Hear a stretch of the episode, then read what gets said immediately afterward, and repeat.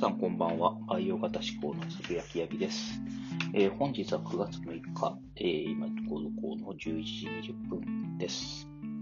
えー、本日、今日私の誕生日でございます。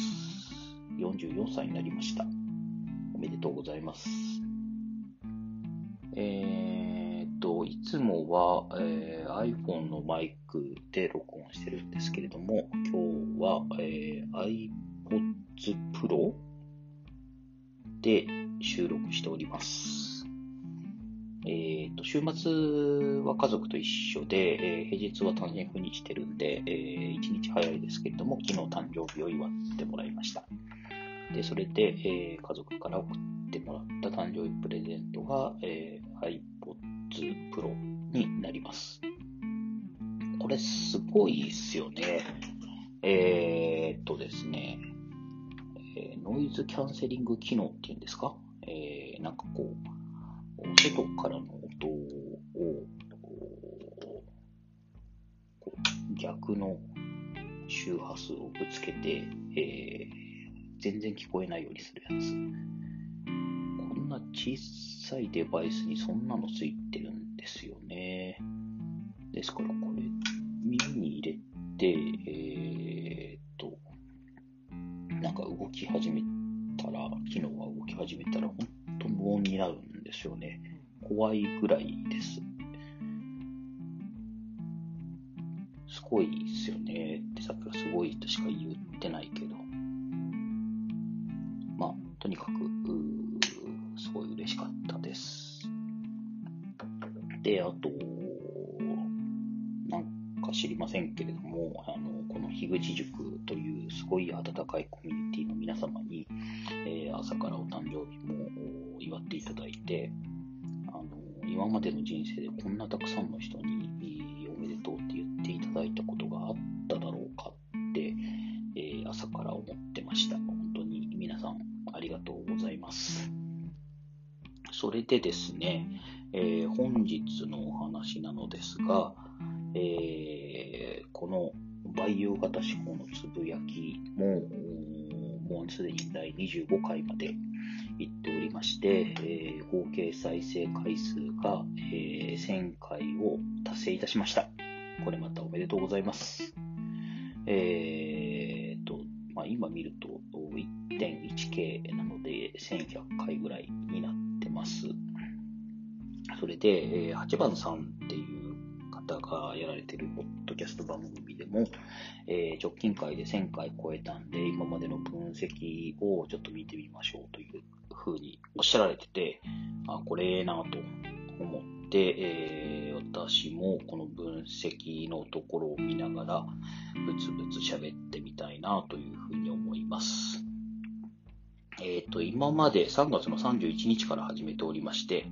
えー、週別の再生回数が、あまあ、チャートになってるんですけれども、一番聞かれた週は4月29日の週で、えー、95回再生となっております。一番聞かれてないのが、その2週間後かな、えー、5月の13日の週で、えー、8再生じゃないわ。ごめんなさい。えー、6月の17日の週で5再生となってます。95回の週っていうのは何があったんでしょうね、と。4月の29日の週。その週にアップしたのが、は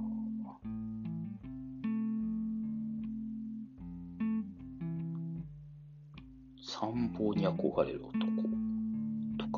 書感想会とかこの辺なんですけれども、まあなんかのきっかけでいっぱい聞いてもらったんでしょうね。えー、で、次、トップエピソード。えー、第1位が、えー、第3回価値観が変わった話67回。えー、2番目が第10回新型コロナウイルスの話63回。第3回が、第3位が、えー、第8回参謀に憧れる男62回。で、第、次が、同点で第1回初配信と第6回古典ラジオ、和解ラジオトークというところまではベスト5ですね。えっ、ー、と、価値観が変わった話っていうのは、あのー、まあ、この古典ラジオを紹介してくれた古典、うんこの古典ラジオを紹介してくれた、えー、僕にとっては恩人とも言うべき勝さん。という方が、えー、と、この勝さんが、もともと私はその勝さんが、まあ、主催されているコミュニティに参加してて、そのコミュニティで勝さんが古典ラジオを紹介してて、それで面白そうだと思ってこっちの世界に入ってきたという人間なので、勝さんが、あそのそっち側コミュニティにもこの価値観が変わった話っていうのをあの宣伝してくれたので、多分、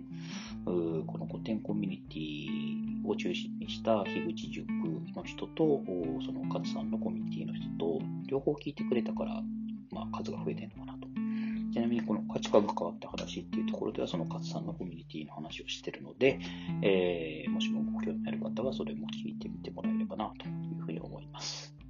えっ、ー、と、2番目の新型コロナウイルスの話は多分これキャッチーなので、僕が新型コロナウイルスにかかったよっていう話をしてます。これは多分キャッチーだから聞かれたのでしょうと。あとは参謀に憧れるとは何ですかね、こんな回ってんの。うーんと、サムネを純育にしてるからかな。多分そうでしょう。あと、初配信はまあ1回目なんで皆さん聞いてくれるのはわかると。あとは古典ラジオオフ会は、えー、ラジオトークでちょっと目立っちゃったので、えー、その流れで聞いてくれた人がいるんじゃないかなというふうな分析です。えーと、続きまして、視聴者の詳細、地域ということで、えー、まあ、当然ながら第1位が77%、 Japan と。まあ、そりゃそうですわね、と。ここから先がよくわかりません。えー、第2番目が Germany です。えー、まず間違いなくキリーさんが大貢献してくれるんだろうなと思ってるんですけど、それ以外は Germany の知り合い、友達は一人ぐらいしか思い浮かばなくて、まさかその友達がヘビーユーザー、ヘビーリスナーだというふうな気もせず、なんでかなというふうに思ってます。えーと、3番目がユナイテッドステイツ。これもよくわかんないですよね。なんとなくカナプリさんは聞いてくれてるような気がするんですけど、それ以外にユナイテッドステイツで聞いてくれてる人誰かいるのかななんか、当然知り合いは、あの、何人か、あ頭、顔が浮かぶ人はいるんですが、その人たちもあんまり聞いてくれてる気がしないんだよなということで、ちょっとよくわかりませんと。で、次、オーストラリア3%。こは多分、猫うさぎさんと8番さんがリードしてくれてるんじゃないかなと いうふうに思ってます。で、5番目が堂々とコロンビアです。プロさんありがとうございます。僕はあなた以外にコロンビアの知り合いはいません。えー、ということで、ムロさんが3%分聞いてくれてたんでしょう。ありがとうございます。で、それよりも、その次がネザーランド。CJ さんありがとうございます。シンガポール、モーさんありがとうございます。えー、ここから先はですね、ちょっとわかりませんね、1%以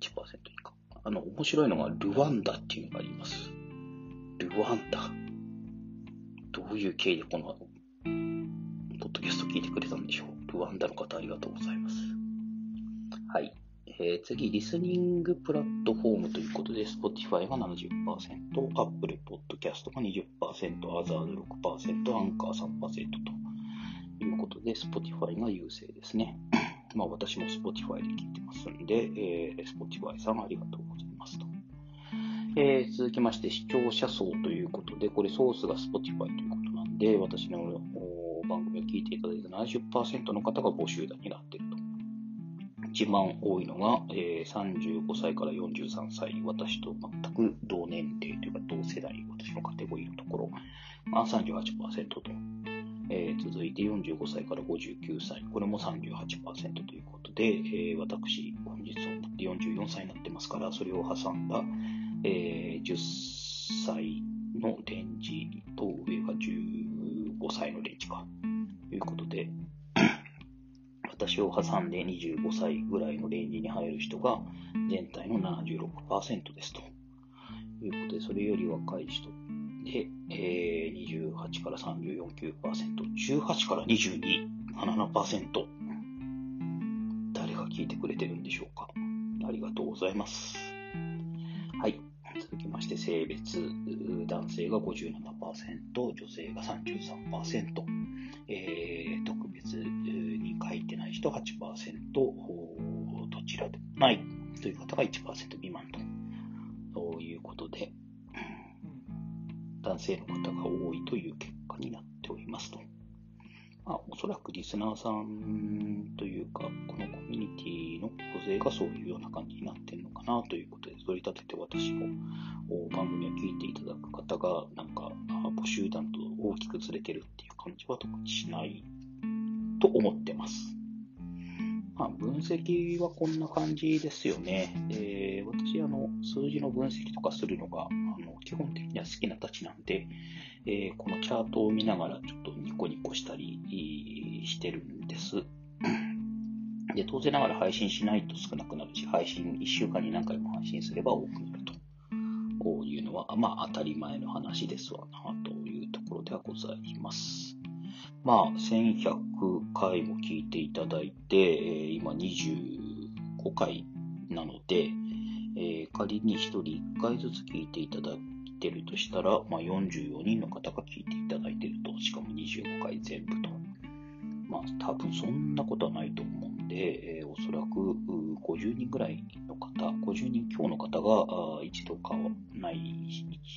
一度以上はこのバイオ型思考というもののつぶやきを聞いていただいてるんじゃないかなというふうに思ってます。本当、こんなのよく50人も聞いてくれてんなと思って大変ありがたいと思ってます。